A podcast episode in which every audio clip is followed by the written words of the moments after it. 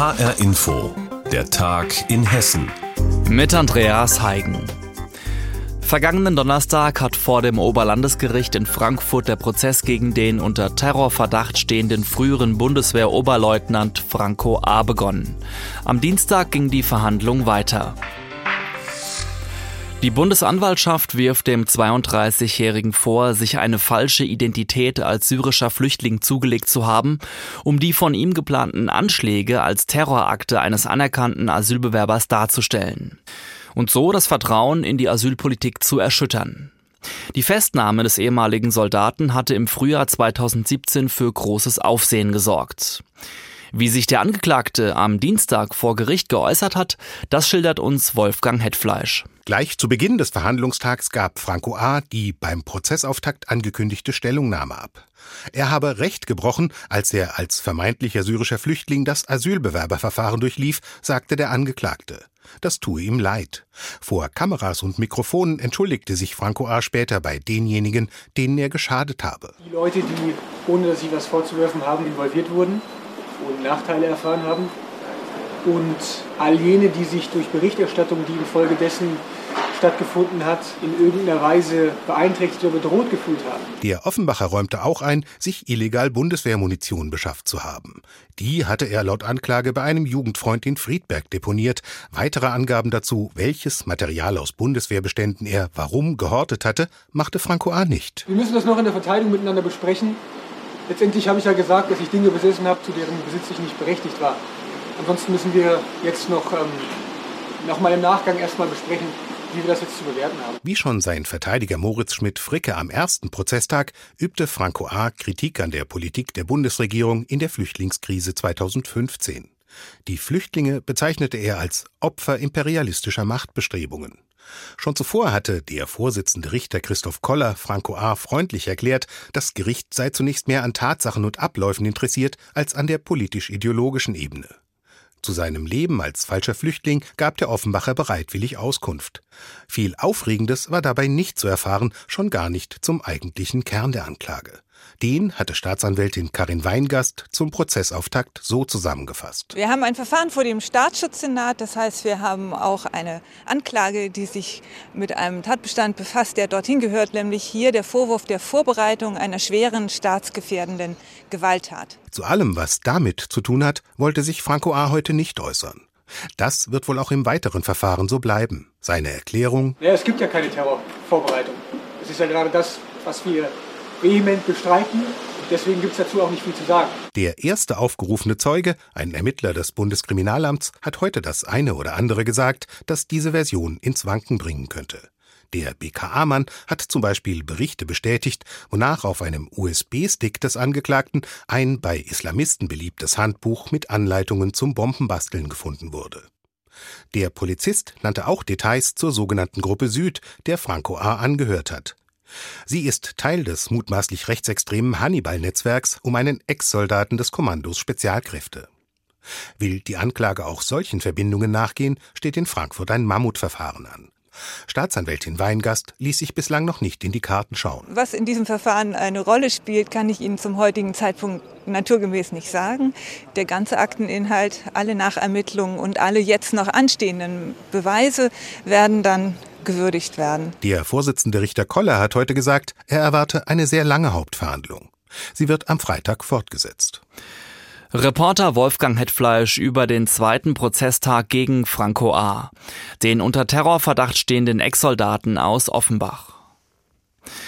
Kommen wir zu einem anderen brisanten Prozessstart. Die Proteste im Dannenröder Forst gegen den Ausbau der A49 haben jetzt ein juristisches Nachspiel.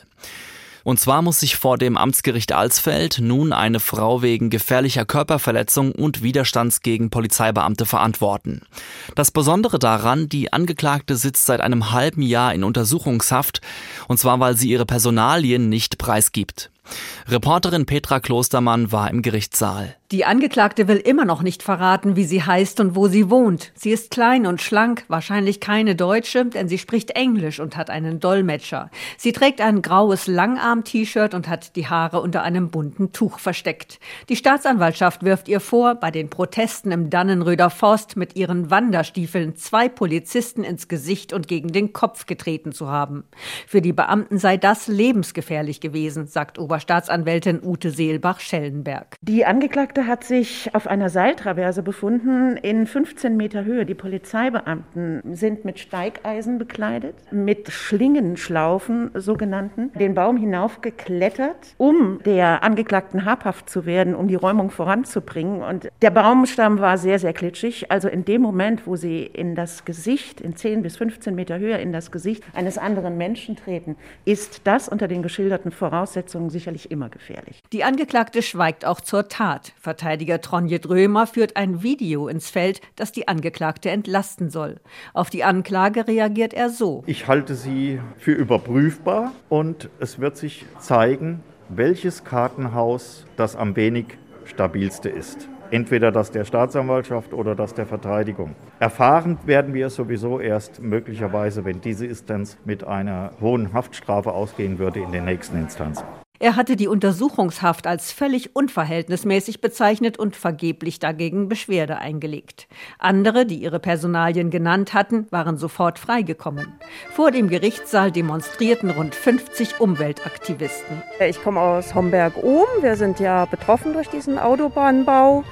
Wir waren auch vielfach sonntags im Dannenröder Wald, haben sehr viele friedliche Menschen dort kennengelernt und die Person, um die es heute geht, wird seit einem halben Jahr festgehalten, da sie ihren Namen nicht sagt. Ich denke, das ist unverhältnismäßig und ich denke, hier wird mit verschiedenen Maßen gemessen und das finde ich in diesem Land nicht in Ordnung. Die Demonstranten hatten Transparente mit Aufschriften wie Klimaschutz ist kein Verbrechen und ihr könnt nicht alle in den Knast stecken. Da die Angeklagte ihre Personalien verschweigt, bezeichnet das Gericht sie als UWP 1. Das steht für unbekannte weibliche Person. Ich komme aus der Nähe von Gießen und wir sind hier, um einfach die Solidarität mit UP1 zu zeigen. Denn es kann nicht sein, dass ein Mensch, der sich eben für unsere Umwelt, für unser Klima, für unser aller Wohl einsetzt, dann noch bestraft wird und Sachen vorgeworfen bekommt, die so überhaupt nicht stimmen.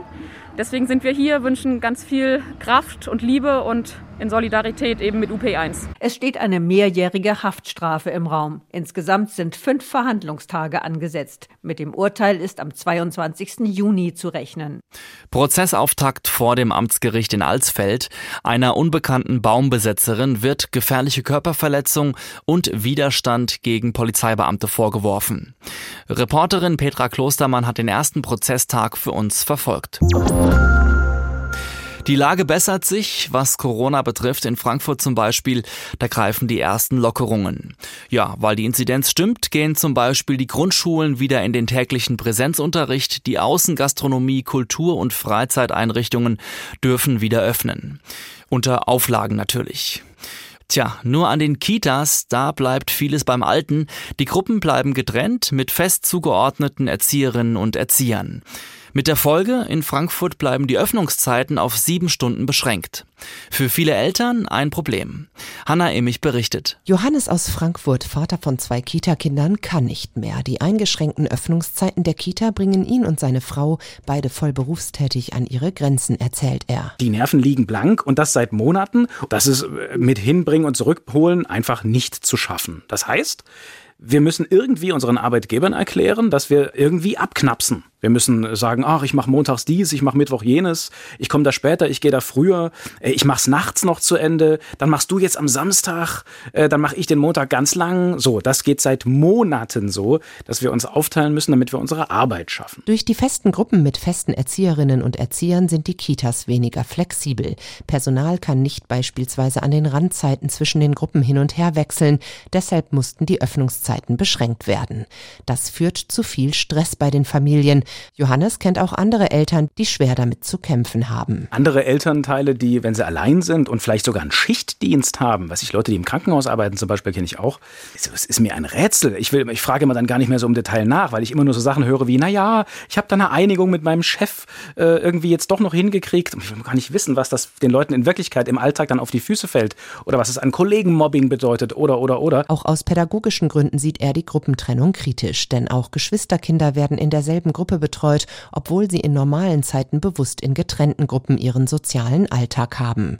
Freunde wurden stattdessen getrennt und trotz der aktuellen Lockerungen an den Schulen, an der Situation in den Kitas ändert sich aktuell nichts, erklärt Frankfurts Bildungsdezernentin Silvia Weber von der SPD. Diese feste Gruppenzuordnung kann erst entfallen bei einer Inzidenz von unter 50. Das sieht der Hygieneplan äh, des Landes Hessen so vor. Kitas, die genügend Personal haben, sind aber aufgefordert, von sich aus mehr Stunden anzubieten. Das sei durchaus gewünscht, sagt Weber. Aber Personalmangel ist eher die Regel als die Ausnahme Maßnahme. Die wenigsten Kitas werden das also wohl leisten können. Bleibt zu hoffen, dass die Zahlen weiter sinken, damit auch an den Kitas bald wieder ein Stück Normalität einkehrt. Das war ein Beitrag von Reporterin Hanna Immich. Unschöne Entwicklung in Kassel. Dort ziehen nämlich Ratten von der Innenstadt in die Wohngebiete. Ursache ist offenbar der Corona-Lockdown. Tja, wenn Läden zu haben, Gaststätten zu haben und nur wenige Menschen unterwegs sind, die eben auch ihren Müll in der Innenstadt hinterlassen, dann gibt es für die Ratten dort weniger zu holen. Und dann ziehen sie quasi um. Zum Beispiel in den Stadtteil Roten Dittmold. Dort gibt es seit ein paar Wochen eine Rattenplage. Reporter Jens Wellhöhner hat sich dort mal umgeschaut. Die Naumburger Straße in Kassel-Roten-Dittmold. Mehrfamilienhäuser und Ratten. Am helllichten Tag. Durch die Vorgärten flitzen sie. Springen in Kellerfenster. Anwohner bringen es auf den Punkt. Das ist so viele Ratten hier. Das ist so viel und dann immer jeden Tag das Katastrophale hier. Vier, fünf Wochen her ist es schlechter geworden. Ne? Renate Mattei wohnt auch hier. Vor vier Wochen war sie am Telefon und sah plötzlich 20 Ratten über die Straße huschen. Naja, hier zum Beispiel auf dem Kanaldeckel ist ein Parkplatz. Und da konnte es ihnen schon passieren, wenn äh, sie da geparkt haben und ausstiegen, dass ihnen die Ratte über die Füße springt. Und hier war regelrechter Rattenverkehr sozusagen. An der Straße stehen überquellende Müllbehälter, Essensreste und Joghurtbecher in der Papiertonne. Das ist ja normal, sagen die Anwohner. Hans Roth ist der Ortsvorsteher von Roten Dittmold. Gerade macht er seine Runde durchs Quartier und sammelt eigenhändig den Müll von der Straße. Ich habe gerade eine Tüte mit weggeworfenen Brötchen und ja, das andere sieht so nach Hühnchenfleisch aus. Hat jemandem wahrscheinlich nicht mehr so geschmeckt und es landete dann auf der Straße. Das ist natürlich ein willkommenes Fressen für Ratten. Während des Interviews mit Hans Roth kommt just ein Mitarbeiter der Stadtreiniger und leert einen öffentlichen Mülleimer.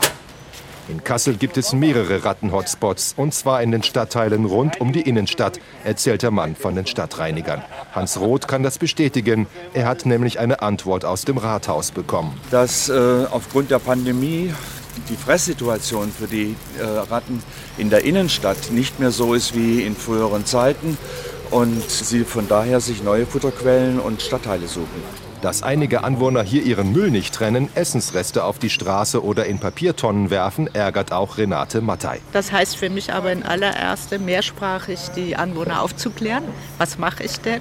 Wie vermeide ich es? Also das könnte man ja auch noch mal eine Strategie. Die Stadt Kassel hat auch schon kaputte Mülltonnen ausgetauscht. Aber noch huschen die Ratten über die Straße. Hoffentlich hat das bald ein Ende. Rattenplage in Kasseler Wohngebieten. Ein Bericht war das von Reporter Jens Wellhöhner. Und das war der Tag in Hessen mit Andreas Heigen. Alles Wichtige aus Hessen finden Sie ständig aktualisiert auch auf hessenschau.de.